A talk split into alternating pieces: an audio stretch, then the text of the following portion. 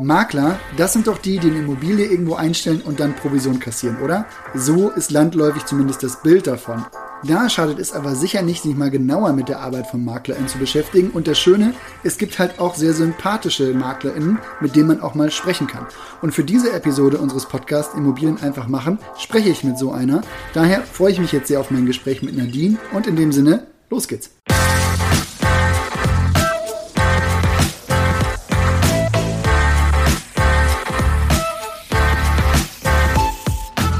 Hi Nadine, jetzt sagen wir mal, ich will eine Wohnung verkaufen und komme zu dir als Maklerin. Da wäre meine erste Frage ja, für was kann ich das denn heute verkaufen? Hallo Olli, ähm, ich drehe das auch gerne um. Was ist denn diese Immobilie für dich wert? Also um zu sehen, gibt es vielleicht einen emotionalen Wert? Hm, also den emotionalen Wert, wie oft kommt das denn vor, dass das ein Thema ist? Naja, beispielsweise bei Hinterbliebenen. Sprich, da gab es einen Verstorbenen, der vorher in der Immobilie gewohnt hat und die müssen jetzt natürlich dann zusehen, dass sie das verkaufen.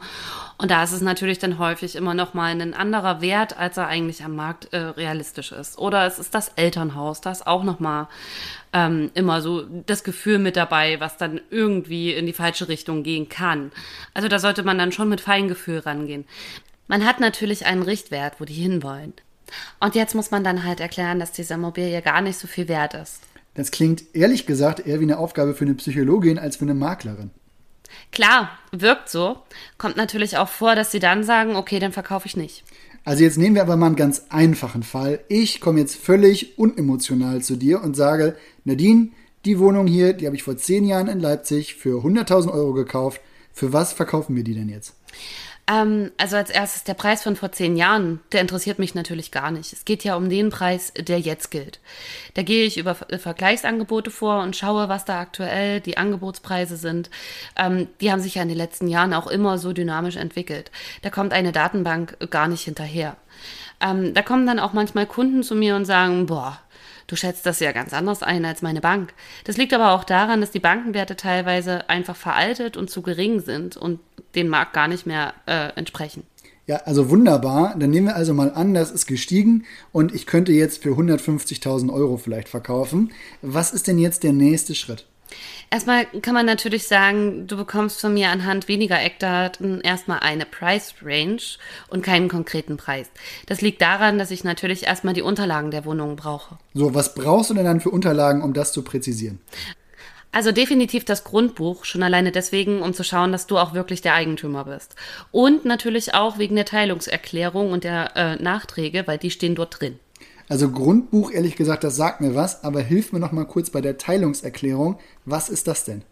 In der Erteilungserklärung stehen die Miteigentumsanteile, die dir aktuell gehören. Das ist deshalb wichtig, weil zum Beispiel Umlagen für Sanierung oder andere vorhandene Instandhaltungsrücklagen der Hausgemeinschaft nach diesem Schlüssel aufgelöst werden. Nachträge sind dann die Abgeschlossenheitsbescheinigung, in der auch Schnitte und Grundrisse aufgeführt sind oder ähnliches. Super. Aber was brauchst du denn dann noch? Wenn die Wohnung vermietet ist, der Mietvertrag und natürlich die Nachträge zum Mietvertrag, wie jetzt beispielsweise eine Mieterhöhung. Ich stelle dann auch immer die Frage, was ist denn das für ein Mieter? Was war denn der schlimmste Fall eines Mieters bisher? Also wenn ich ehrlich bin, ich hatte noch gar keinen schlimmen Mieter in meiner Karriere. Ganz im Gegenteil. Ich wurde auch sehr, sehr häufig ganz nett empfangen und dann auch zeitgleich zum Kaffee eingeladen, wenn ich dort war, um Bilder zu machen. Das klingt ehrlich gesagt positiv, da muss man sich natürlich auch nicht für entschuldigen. Aber ich kann auch sagen, ich hatte als Eigentümer auch noch nie einen schlechten Mieter, Klopf auf Holz. Aber jetzt sind wir bei den Unterlagen dann schon fertig. Also Fotomaterial hast du ja praktisch auch schon gerade erwähnt. Ja, genau, die Fotos die sind natürlich dann immer gleich mit in dem Zusammenhang erstellt, wenn ich dort bin. Aber die Eigentümerversammlungsprotokolle fehlen dann noch. Das heißt, beginnst du eigentlich erst mit der Arbeit, wenn du das auch alles hast? Ja, aber damit bin ich auch nicht zwingend die Regel. Es gibt halt einige Makler, die halt dem Verkäufer einen hohen Verkaufspreis nennen, um den Auftrag zu bekommen und dann irgendwann mal die Unterlagen besorgen oder sich überhaupt erstmal ein Bild von der Wohnung machen. Jetzt sagen wir aber mal, ich bin auch wirklich der Eigentümer und kann dir direkt gleich den Ordner mit den Unterlagen auch rüberreichen. Was passiert denn dann als nächstes? Ich frage dich erstmal, ob du überhaupt mit mir als Person einverstanden bist, da wir ja hier in dem Fall auch ein Vertrauensverhältnis aufbauen und eingehen. Und wenn du dann sagst ja, dann gibt es natürlich auch einen Vertrag, der nennt sich Makler im Alleinauftrag. So, also dann sagen wir schon mal so, hey, wir sind uns sympathisch, das ist überhaupt kein Problem, das machen wir also. Aber was steht denn in diesem Vertrag? Der Mindestpreis, der erzielt werden soll auf den wir uns dann natürlich auch geeinigt haben, die Dauer des Vertrages, das ist meist so ein halbes Jahr, und die Provisionshöhe. Eventuell auch Einschränkungen, wenn du als Eigentümer nicht möchtest, dass ich es öffentlich vermarkte. Was ist denn jetzt so die übliche Provision, die du nimmst? Ähm, bei mir sind es die ganz normalen typischen Sätze. Also bei einem Mehrfamilienhaus sind es 7,14 inklusive Mehrwertsteuer, die der Käufer komplett alleine zahlt, ähm, also was 6% netto entspricht. Bei einer Wohnung, da ist es anders, da teilen sich Käufer und Verkäufer diese 6%. Aber da sind Makler nicht an Regeln gebunden, solange es nicht sittenwidrig, äh, also in sittenwidrige Höhen gibt. Es ist also alles verhandelbar. Na gut, also Sittenwidrigkeit würde ich hier auch nicht unterstellen wollen. Das passiert uns sowieso nicht. Aber was muss denn ein Käufer mitbringen, damit es bei dir funktioniert? Ähm, ich bin ja ein sehr umgänglicher Mensch und genau dasselbe sollte der Käufer halt auch mitbringen, weil ich muss ja auch mit ihm zurechtkommen. Also es muss nur Grundsympathie äh, geben. Denn ich bin ja dann Partner für beide Parteien. Gerade wenn es dann um Themen wie den Preis geht, ähm, ist es ja als Käufer nicht nur gut, wenn man dann ähm, vielleicht gute Gründe für einen gewünschten Preisnachlass liefern kann, sondern das dann auch noch höflich machen kann. Ich werde dem Eigentümer nicht einfach kommentarlos ein Angebot weiterleiten, das dann vielleicht 10 oder 20 Prozent unter dem angefragten Preis liegt. Na gut, also jetzt sagen wir mal so, der Käufer ist grundsätzlich schon mal nicht komplett unverschämt. Wie oft kommt denn die Frage bei einem guten Deal, so, was muss ich hier machen, damit es jetzt nicht weitergeht für die anderen Käufer und man die Wohnung alleine kaufen kann? Ähm, ja, das kommt wirklich sehr häufig vor, also so sicher in 80 Prozent der Fälle. Häufig ist es aber auch so, dass die Zusagen nicht eingehalten werden. Ich werde also nicht einfach alle anderen Besichtigungen absagen, sondern warten, wie schnell kommt da wirklich Verbindlichkeit rein. Also zum Beispiel Finanzierungszusage oder eine ausgefüllte Kaufvoranfrage.